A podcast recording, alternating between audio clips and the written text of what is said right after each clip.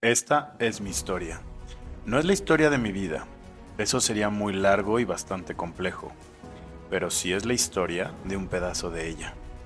Igual de larga y complicada que el resto. Pero creo que esta es la historia que quiero contar el día de hoy. Y si se lo están preguntando, no. Este no es el principio de la historia. De hecho, es casi el final de ella. De un año que quise olvidar y ahora no puedo olvidar. Porque ser un hombre gay hoy en día es bastante complicado. No sé qué piensen ustedes, pero a pesar de lo mucho que hemos logrado como comunidad, pareciera ser que en el ámbito personal todavía no nos ponemos de acuerdo entre nosotros. Somos mucho más libres, pero también estamos atrapados en nuestros propios prejuicios. Queremos ser los más guapos, los más exitosos, con los mejores cuerpos, y aún así se nos olvida ser los más felices. Y eso es solo en el ámbito personal. No mamen lo complejo que es el amor. Brincamos de Tinder a Bumble a Grindr y nunca encontramos lo que estamos buscando. ¿Será por eso que siempre preguntamos en estas aplicaciones, ¿qué buscas? Tal vez ni siquiera sabemos nosotros mismos qué es lo que buscamos. Eso sí, vamos por la vida queriendo el final de cuento de hadas. Ese que termina con un vivieron felices para siempre. Pero nadie está dispuesto realmente a pasar por toda la complejidad que conlleva. Al primer obstáculo, volvemos a nuestra segura y fiel aplicación de ligue de confianza. Todos quieren un amor de novela, pero quieren vivir en una película porno. No estoy diciendo que esto esté mal. Todo lo contrario, Está increíble pensar en esa fantasía, pero ¿realmente pueden coexistir esas dos ideas? Por un momento pensé que realmente yo tenía ese perfecto balance. Un novio guapo, famoso, exitoso y que era increíble conmigo. Él es un famoso actor que salió del closet hace años y se convirtió en un ícono para la comunidad LGBT. Y su nombre es Nico.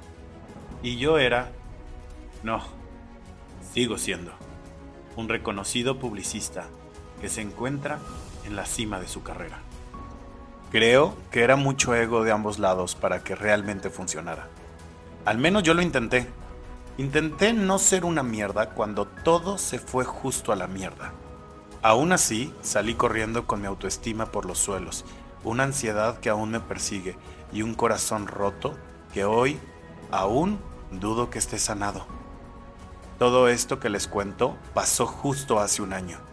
Hoy en día no me puedo quejar.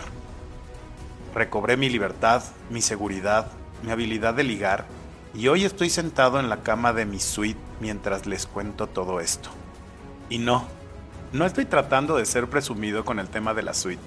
Estoy aquí porque mañana es mi cumpleaños. Cumplo 36 años y muy bien vividos, pero a nadie le está importando realmente mi festejo. Todos mis amigos, familiares y la gente que supuestamente me quiere están obsesionados con mi pedida de mano, la cual resulta ser exactamente el día de mañana, 22 de octubre para ser precisos. Estoy sentado al filo de mi cama, mirando la enorme habitación frente a mí. La alfombra negra contrasta con el blanco de la sala que está justo al fondo.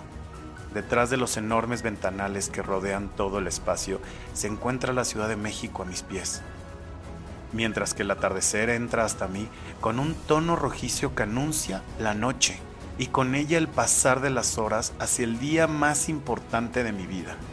Como por qué los gays pensamos que el día más importante de nuestras vidas es nuestra boda o cuando alguien nos pide matrimonio. De hecho, ¿por qué carajos alguien pensaría eso? Inclusive los heterosexuales no deberían de pensar eso.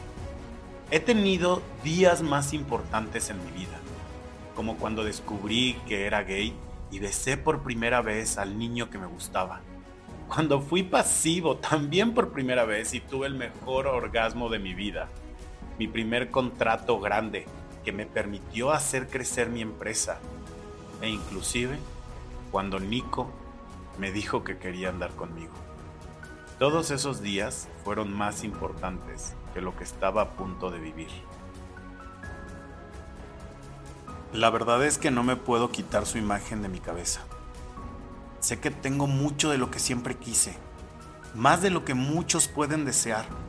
Estoy agradecido con el universo, no me vayan a malinterpretar, pero hay algo que no estoy observando, y es justo eso lo que me dijeron en aquella lectura de cartas.